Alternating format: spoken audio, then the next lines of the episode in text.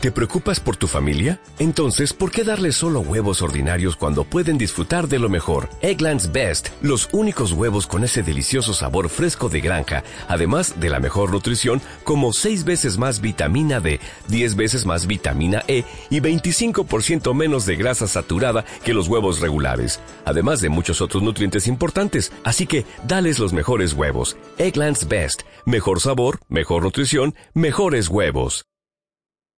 Eh, y vamos a arrancar con el clásico bloque de efemérides a cargo, como siempre. Pero esta vez se desveló al principio del programa. Esta vez Lucho- esta vez Lucho- durmiendo.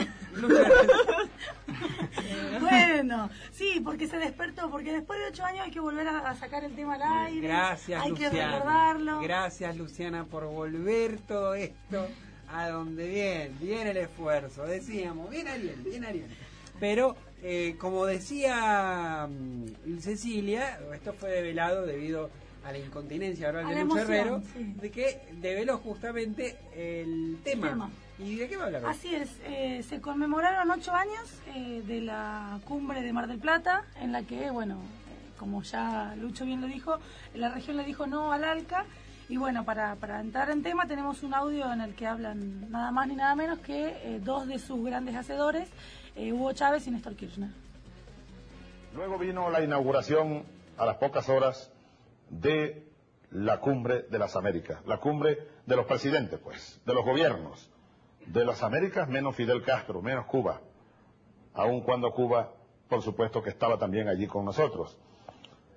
Y como les dije, el presidente Néstor Kirchner, presidente argentino, en su discurso disparó temprano. Veamos el disparo de Néstor Kirchner. Crear trabajo para enfrentar la pobreza y fortalecer la gobernabilidad democrática. El lema que nos convoca nos hace percibir la necesidad y la presencia de nuevos paradigmas en la obtención de esos consensos para avanzar en el diseño de las nuevas políticas que la situación exige, no puede estar ausente la discusión respecto de si aquellas habrán de responder a recetas únicas con pretensiones universales, válidas para todo tiempo, todo país, todo lugar. Esa uniformidad que pretendía lo que dio en llamarse el consenso de Washington, hoy existe evidencia empírica respecto del fracaso de esas teorías. Nuestro continente en general y nuestro país en particular es prueba trágica del fracaso de la teoría del derrame. Por supuesto, la crítica a ese modelo no implica ni desconocer ni negar la responsabilidad local, la responsabilidad de las dirigencias argentinas.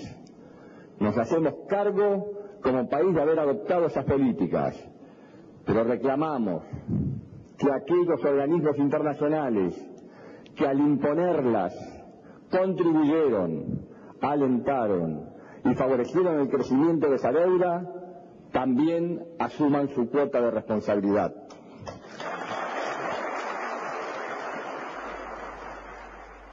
Uno recuerda la foto de este momento con Néstor Kirchner hablando y Bush a la derecha del, del expresidente mirándolo o no mirándolo, mirando para abajo con el, auricular de traductor, pero se eh, percibía esta, esta atmósfera de tensión, de que alguien le dijera cara a cara efectivamente qué era lo que la región pensaba del ALCA y del proyecto hegemonizador norteamericano a nivel, comercial. Em, ¿Qué es lo que estamos recordando hoy en este sentido, Luciano? Bueno, eh, para empezar, ALCA, eh, su definición es Área Libre de Comercio de las Américas, se planteaba como una posible extensión de lo que es el Tratado de Libre Comercio de América del Norte entre Canadá, México y Estados Unidos eh, en una expansión continental. Para entender bien el origen de, de- de esta propuesta hay que remontarse a fines del siglo XIX, 1885, y, los siguientes años con las primeras conferencias panamericanas impulsadas por los Estados Unidos, que tenían como fin último eh, establecer relaciones eh, comerciales libres entre los países de- del continente. Em, con avances y retrocesos de estas diferentes eh, conferencias que se fueron llevando adelante en estos eh, más de 100 años, lo cierto es que para el 2005 el presidente de los Estados Unidos, George W. Bush, logró eh, reflotar esta propuesta y lo hizo, bueno, aquí en Argentina en el año 2005, 4 y 5 de noviembre de 2005, en, en la cumbre de Mar del Plata. En palabras de Jorge Tayana, quien en esa época fuera ministro de Relaciones Exteriores de, nuestro país, del, gobierno de Néstor Kirchner, eh, dice que ese día fue un escenario eh, de un renacimiento regional que nos marcaría para siempre a los países del sur del continente. Y destaca el valor del hecho de decirle no eh, al intento de los Estados Unidos de crear un ALCA funcional a sus propios intereses sin tener en cuenta nuestras necesidades particulares como países en desarrollo eh, o países de desarrollo medio. Eh, y bueno, lo que se planteaba un poco, ya lo había presentado en el audio, eh, lo, que decía Néstor Kirchner, se planteaba crear o generar un modelo de liderazgo lo que planteaba, perdón, los Estados Unidos con el ALCA, de crear un, establecer un liderazgo hegemónico de los Estados Unidos eh, subordinando nuestras economías. Cuando en realidad lo que, eh, en palabras de, Néstor, eh, de, Hugo Chávez, lo que surgía aquí en, la región era un... se proponía generar un modelo de integración, de desarrollo económico propio, teniendo en cuenta las propias fuerzas, las propias carencias, y bueno, generar un, un modelo de integración auténtico eh, regional y eh, que a la postre podría llegar a, eh, ser autónomo. También hay que destacar la figura de Lula en, esa cumbre, sí. junto con Chávez y con Néstor Kirchner. Y en contraposición, recuerdo la, el presidente Fox de México, aliado incondicional de Bush, junto con el, con el primer ministro canadiense. Eran un poco eso, eran los... Las figuras de... Favor y en contra. Exactamente. Bueno, uno de los lemas importantes del no al ALCA era fortalecer la, eh, crear trabajo para fortalecer la democracia eh, en base a que se planteaba un nuevo debate de qué democracia queríamos para nuestros países eh, y cuáles iban a ser de aquí en adelante las prioridades que nuestros países, los países de la región, podrían llegar a, plantear y a, desarrollar una vez dicho y establecido el no al ALCA. Y esto por ahí es, lo que fue caldo de cultivo y de lo que hoy se, se confirma con, con la UNASUR, con, con la gestión de, de, la UNASUR y, la, y la, presencia de, de, la UNASUR en, la región como contrapropuesta hay que, hay, que, hay que poner un poco en perspectiva todo esto. Hoy hablamos de UNASUR, el Mercosur, recién Manuel hablaba. y, no, y, no, y no demos cantado por victoria que el ALCA haya muerto, porque la Alianza para el Progreso es un mini ALCA. Para el Pacífico. Para el Pacífico, perdón. ya lo habíamos dicho pero bueno, pero bueno, un antecedente, ojo, digamos, también es... Tenía otro objetivo, la Alianza para el Pacífico. Alianza para el Pacífico, que se presenta hoy como un mini ALCA, casi con idénticas... Eh, Claro, como reflotar. y una propuesta de Estados Unidos. Claro, sigue siendo la, misma propuesta, seguir avanzando, no, no, no matarle el, proyecto. En algún lugar eh, prende y bueno, eso es evidente. También son cuestiones, son etapas históricas y etapas políticas de muy corto plazo, pero etapas al fin en las cuales también se marcaba eh, eh, avances y retrocesos en torno sí, representaba un cambio en la región en el 2005. Eh, de, de, los 90 que fuera eran todos, casi toda la región a favor del neoliberalismo, de imponer esa especie de pensamiento único, que lo vimos en un, en un Mercosur estrictamente el, neoliberalista, hubo un cambio, eh, como ya decíamos, Lula, después vino Néstor Kirchner, eh, Chávez que antes estaba, y en menor medida algunos otros presidentes que hubo, creo que no, no Tabaré Vázquez. Tabaré Vázquez, después ah, representaron un cambio en la región de pensar en cuestiones más que tengan que ver con con cuestiones más latinoamericanas y pensar más en integración, integración productiva, integración social eh, y no tanto en que dominen los mercados de la región. También un poco, hay que hablamos de Mercosur y UNASUR, y salvo Mercosur, que, tenía estas tensiones entre países grandes y países pequeños, muy a flor de piel, hay que decir que UNASUR no, no estaba ni siquiera en, plan de, en el plan de constitución, era un proyecto que se constituiría un año y medio después, con lo cual es, también marcaba un poco una iniciativa de un sector político de la región que vio la oportunidad y vio el contexto histórico para orientar políticas más, más integracionistas y más de corte social, en un momento en el cual recordemos, eh, la primer burbuja del capitalismo no fue esta inmobiliaria, fue la de Enron, fue la de las, fue la de las .com, que marcó de alguna manera el, el, principio del retroceso de las políticas neoliberales en los, países centrales y que luego se trasladó a la región. Sí, entonces ahí Estados Unidos, la crisis del sudeste asiático, Rusia, llegó a Brasil y después en el... Entonces hay que hay que poner en perspectiva porque hoy uno habla de y en un contexto de guerra al terrorismo en donde la región dejó de ser vista como prioritaria por los Estados Unidos.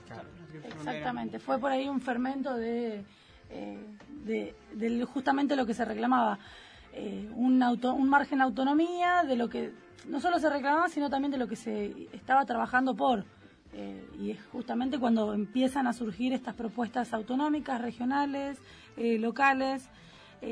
bueno, una frase por ahí que, que, se rescata de, Néstor Kirchner, que fue más bien previa a la cumbre por, por, las presiones que venían sufriendo los grupos diplomáticos de representación eh, que se daban previo a la, realización de la cumbre, fue mm, no vengan aquí a patotearnos. En, bueno, en representación justamente de esto, de las presiones que Tayana le comentaba de respecto de las posturas de los negociadores norteamericanos que tenían en las eh, preparatorias de de la, de la cumbre. Y bueno, otra expresión conocida fue la que mencionó Lucho en la presentación del tema de, Hugo Chávez. Claro, porque se organizó una, una cumbre paralela, eh, la cumbre de los pueblos o algo, no me acuerdo, eh, en donde estaba, donde fue liderada por Chávez, que fue en el estadio de Mar del Plata, el estadio mundialista, que estuvo Maradona, que estuvo Morales, que todavía no era presidente de Bolivia, que era dirigente cocalero, eh, y bueno, fue donde eh, eh, Chávez dio su discurso y ahí mencionó, dijo, hizo un juego de palabras y dijo Alca al carajo. Eh, claro, bien a su estilo. Bien, bien a su estilo, ferviente, así, pasional y... Hay que recordar, por último, que años después, un año después, vino el consenso de Buenos Aires, con el cual Argentina y Brasil efectivizaron pagos casi simultáneos de su deuda al, al, FMI, liberándonos del... De, liberándonos de nuestras obligaciones para con el organismo, por lo menos las monetarias, y poniendo al FMI en una situación de la cual recién pudo salir eh, hace, hace dos años con una cumbre del G20, que en este momento no recuerdo cuál es, en la cual se le dio mayor poder al, FMI en el marco de la crisis del norte, pero pasó, pasaron desde el 2006 al, fueron cuatro o cinco años en los cuales el FMI mantuvo una situación casi casi de desfinanciamiento, o sea que solo Turquía Turquía y otro país que también anda endeudado eran los que apenas seguían pagando. Y Estados Unidos, al no poder lograr el gran acuerdo de libre comercio, optó por eh, buscar acuerdos bilaterales. Eh, Colombia, Chile, Chile Perú, y a veces hasta siempre se habla de el coqueteo con Paraguay y ahí aparecen siempre los conflictos dentro del Mercosur porque obviamente esto y con Uruguay Claro, y con Uruguay también. Sí. Un poco marcando, un poco marcando también todavía con este resurgimiento de, la, de la Alianza para el Pacífico, marca un poco un resurgimiento de algunas ideas a caballo mitad de la crisis internacional, mitad marcando también esta diferencia de orientaciones geográficas en la región en torno a eh, procesos más integrativos o procesos más comercialistas.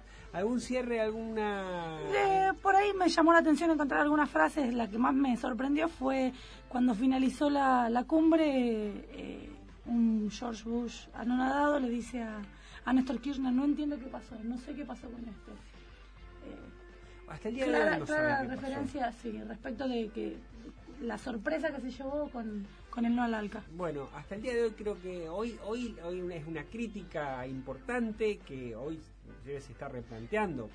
la Alianza para el Pacífico, volvemos a repetirlo, no es otra cosa que el retorno de los poderes centrales a mirar la región con, con, con, otros ojos, luego de una guerra de terrorismo que ha desacreditado a todo nivel a Estados Unidos. Da la sensación de que ahora eh, se han puesto los ojos nuevamente aquí, pero eh, la gran crítica que se le hace a George W. Bush y de alguna manera a la primera administración de Obama, que siguió de alguna manera con los grandes lineamientos en política exterior, es haber perdido de vista a América Latina en pos de la guerra contra la guerra contra el terrorismo, continuar la intervención en, Afganistán, así como descuidó nuestra región, también descuidó el Magreb, por esto aquello de la primavera árabe y demás.